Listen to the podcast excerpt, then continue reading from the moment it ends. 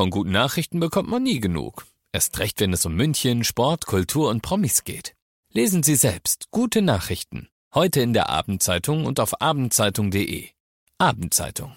Die ist gut.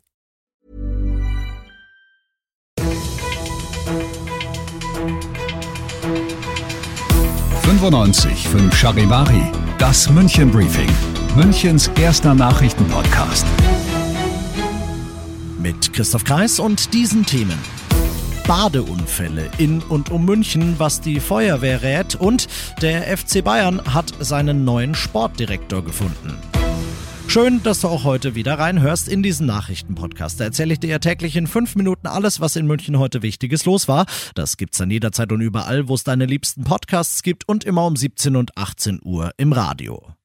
Der Mann kann sich bei seinen vier Schutzengeln bedanken. Die Münchner Feuerwehr berichtet heute von einem beinahe tödlichen Badeunfall am Riemer See gestern Abend. Zwei Frauen und zwei Männer sehen dort zunächst einen Schuh an der Wasseroberfläche treiben. Sie machen genau das Richtige, sie begeben sich auf die Suche nach dem Schuhbesitzer, finden den 72-Jährigen, ziehen ihn an Land, starten sofort Wiederbelebungsmaßnahmen und retten ihm so wahrscheinlich das Leben. Der Mann, der danach in eine Münchner Klinik kommt, ist inzwischen laut der Polizei außer Lebensgefahr. Es gibt immer wieder Unfälle dieser Art an der Isar und an den vielen Seen in und um München und leider gehen nicht alle so gut aus wie dieser. Es sind jedes Jahr auch tödliche dabei.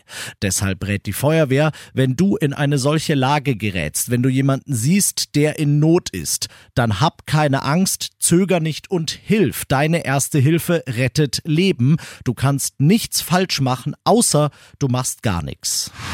Auf Social Media macht heute die Geschichte die Runde, dass ein Fahrer der MVG seinen Linienbus in Trudering einfach abgestellt und alle Fahrgäste rausgeschmissen hat, weil keine Ablösung für ihn bereitstand. Der Mann durfte rechtlich nicht weiterfahren nach Ende seiner Schicht und das ist leider kein Einzelfall. Rund 50 Fahrer fehlen der MVG aktuell. Schon seit Monaten ist der Busbetrieb eingeschränkt. Das kann so nicht weitergehen, sagt der Chef der CSU-Fraktion im Münchner Stadtrat Manuel Pretzel. Er sagt, wir haben deshalb zu wenig Busfahrer, weil die horrenden Mieten in München Leute, die diesen Job vielleicht eigentlich gerne machen würden, abschrecken. Er fordert deshalb für Busfahrer, aber auch für Erzieher, für Verwaltungsmitarbeiter und andere städtische Bedienstete schnell bezahlbare Wohnungen. Dazu haben er und die CSU heute beantragt, dass die städtischen Wohnungsbaugesellschaften GWG und GEWOFAG 20 statt wie bisher rund 10 Prozent ihrer Wohnungen für Mitarbeiter der Stadt reservieren. Das wären beim aktuellen Bestand der beiden Gesellschaften immerhin fast 15.000 Wohnungen. Du bist mittendrin im München Briefing und du kennst das ja nach den ersten München Themen schauen wir, was war in Deutschland und der Welt heute wichtig.